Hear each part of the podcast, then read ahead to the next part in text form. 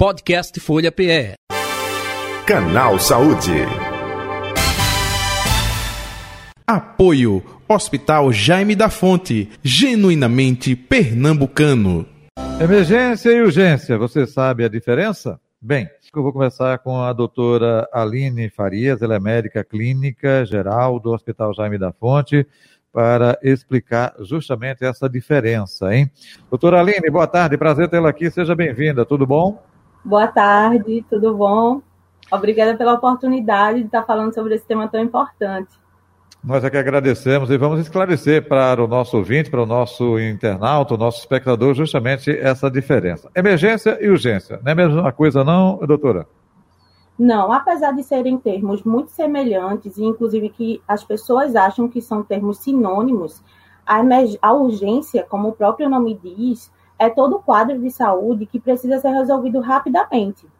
É, em um pronto atendimento, precisa de um atendimento médico, precisa de uma agilidade, porém, ele não tem risco iminente de morte. Já a emergência é, precisa ser atendida por um time de profissionais também, de preferência num local é, equipado, com suporte avançado de vida, e a emergência ela tem um risco iminente de morte. É basicamente essa a diferença. Uhum. Agora, até aproveitando, é, como é feito numa é, situação de um hospital essa classificação, essa diferenciação? É na hora que chega o paciente, esse paciente já chega com, com é, é essa notícia já passada para a equipe médica? Olha, é um caso de emergência. Não, é um caso de urgência, doutora. Como é que vocês, num hospital, abordam e diferenciam uma da outra? É, normalmente, os pacientes que eles estão em emergência, que eles têm risco iminente de morte, eles têm sintomas mais claros. Então, a, a, partir do momento que eles dão entrada no hospital, a equipe que já é acostumada a esse tipo de atendimento, elas já acionam o, os médicos, já acionam o físio, toda a equipe multi que for necessária naquele momento. Normalmente, quem faz a triagem e quem recebe esses pacientes no primeiro momento são os enfermeiros, é a equipe de enfermagem e que vão detectar o nível de complexidade daquele paciente e de tempo de atendimento que ele precisa. Entendi. É, lá na porta de entrada do SUS, não é, é, nas UPAs, tem até a classificação de pulseirinha verde, pulseirinha amarela e pulseirinha vermelha.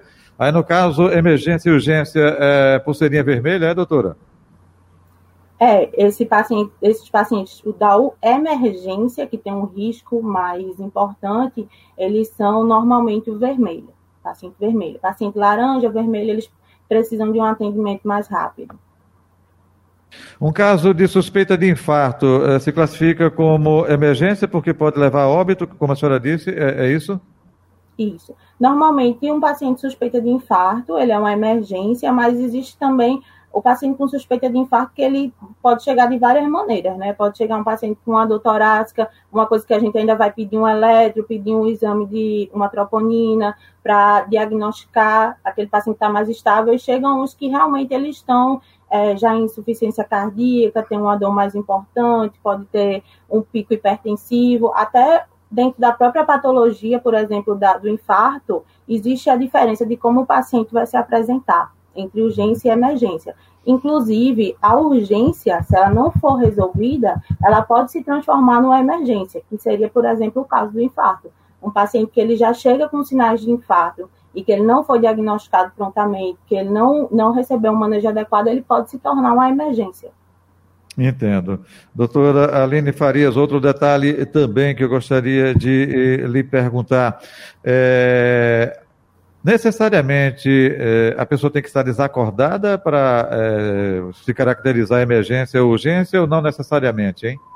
Não, não necessariamente. É, o rebaixamento do nível de consciência, que a pessoa está desacordada, é o que chama mais atenção, né? Realmente. É aquele paciente que vai chegar na porta, a equipe já vai estar tá atenta, já vai levar direto para a sala vermelha, acionar o médico.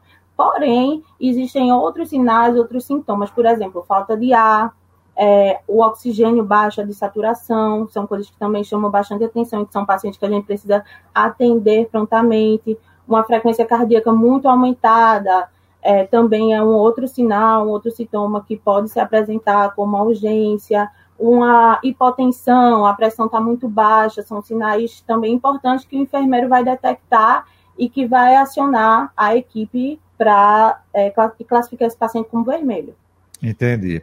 Doutora Aline, é, muita gente me pergunta, e eu confesso que não sei explicar. Eu vou pedir a sua fala, a sua orientação justamente nesse aspecto.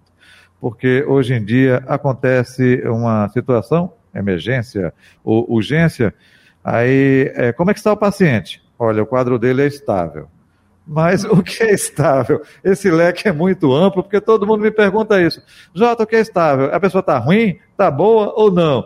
Porque é estável, mas estável em que sentido, hein, doutora? Eu passo para a senhora, viu? Quando eu converso com a família, né, e explico, normalmente essa conversa de estabilidade ou não a gente tem com os familiares, é, eu gosto de explicar que o paciente está estável dentro da gravidade dele, por exemplo, dentro do quadro dele existe um paciente de UTI que ele está estável. Ele está estável, ou seja, ele não teve nenhuma intercorrência que se agravou naquele momento, mas também pode não ter tido nenhuma melhora. É, ele está mantendo, é basicamente manter o quadro. Aí pode ser um quadro grave que está mantido ou um quadro é, mais leve, menos grave, de maneira geral, que está mantido. Uhum. Ou seja, então... não teve nenhuma novidade. Então teria, é, é, claro, na etimologia da palavra, mas aí é que está um complemento que a senhora falou para o familiar e fala com os familiares, que a gente não tem essa informação. Quando procura lá, a nota só vem assim, fulano está é, no quadro estável. Aí sim, mas estável grave ou né, está melhor. É, é, esse complemento que não vem para a gente, entendeu? exatamente. Isso é uma coisa também, já puxando para outro assunto muito debatido entre pois os não. médicos, que às vezes a gente que é médico não sabe muito bem comunicar, né? A gente fala estável, ou às vezes acha que a, a nossa linguagem mais, mais técnica que todo mundo vai entender, entende? Aí os pacientes, familiares, eles vêm demandando isso, essas questões, certo? O que é estável, certo? O que é um ataque cardíaco, o que é uma dessaturação. Às vezes a gente, na, na prática, é, acaba falando mais rápido ou falando termos e nem percebe e é uma coisa que a gente já está debatendo muito no nosso meio de aprender a comunicar, porque isso também faz parte do cuidado. Uhum. É, é, porque justamente, né? Olha, fulano é, teve ferimentos leves, aí ele está internado e ele está no quadro estável, ou seja, nem melhorou nem piorou. As ferimentos leves, opa, isso já dá a conotação de que é algo leve que não tem perigo, risco de morte, coisa nenhuma. Aí, é, estado grave, está é, na UTI, é, aí estável. Opa, mas está na UTI, não é qualquer um que vai para a UTI. Então já está denotando Exatamente. algo grave.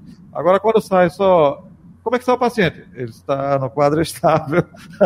aí muita gente fica. Meu Deus, fica difícil de, de entender. Doutora Aline Farias, é, é claro, né?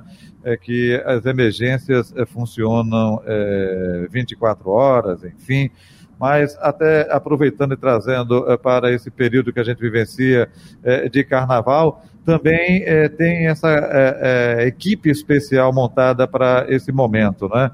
Os plantões, enfim, nesse caso, tanto de emergência quanto de urgência, não tem?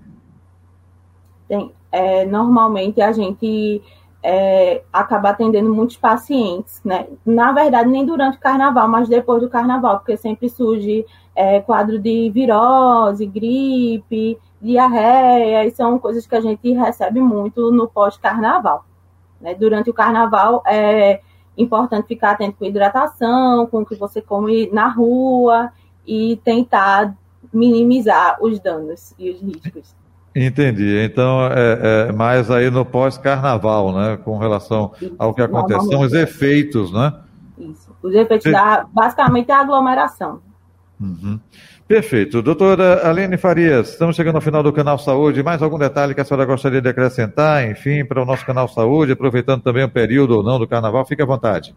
É, assim, é importante saber, né, quando buscar o auxílio médico.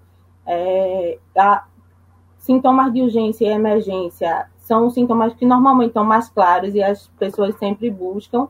Uhum. E só voltar para essa questão que eu falei dos pacientes com risco iminente. Então, assim, se você tem um paciente com risco iminente, com alteração, corra, vá para a urgência, é, busque a ajuda do profissional capacitado para a gente conseguir é, trabalhar e ter um desfecho favorável. Importante é, isso que a senhora falou. carnaval, uhum. eu oriento hidratação, é, tentar fazer os alimentos saudáveis e tudo mais. sei que às vezes é difícil, né? Se todo mundo quer se divertir. É, e se por acaso tiver alguma virose, diarreia e tudo mais, sempre ficar atento aos sinais de maior gravidade que você precisa buscar atendimento médico. Perfeito. É, só aproveitando, ressaltando isso que a senhora falou agora, que eu acho importante, né? É quando a senhora disse, olha, é, qualquer situação é, leve é, a uma emergência, porque às vezes a, o familiar não tem noção do que aquilo está representando, né? É, isso quem vai definir é justamente é, no local, ou na UPA, ou no hospital particular, ou numa urgência, ou numa emergência, enfim. É, porque muita gente fica, é, fulano está passando mal. Ah, mas é coisa leve. Opa, quem sou eu para analisar se é coisa leve ou não, uhum. o que de fato está acontecendo? Então, leva e depois a avaliação é feita pelo profissional da área de saúde. Né? Exatamente. Na dúvida, é melhor levar. Perfeito. Doutora Aline Farias, onde encontrá-la nas redes sociais ou telefone de contato do consultório? Fique à vontade. Tá certo. É, nas minhas redes sociais, eu, meu contato é Farias Aline Clínica. Farias. No consultório, Aline... no momento, eu estou finalizando a especialização para continuar, para depois abrir o consultório. Farias Aline. E tem um complemento. Farias Aline na Clínica. Instagram? Ok. Clínica. Ok, doutora Aline, muito obrigado, viu? Aproveitando o bom carnaval, com muita saúde, tudo de bom para a senhora, até o um próximo encontro. Obrigada, tudo de bom. Idem, eu conversei com a doutora Aline Farias, ela é médica clínica geral do Hospital Jaime da Fonte, nossa convidada de hoje do Canal Saúde. Podcast Folha PE. Canal Saúde. Apoio Hospital Jaime da Fonte, genuinamente pernambucano.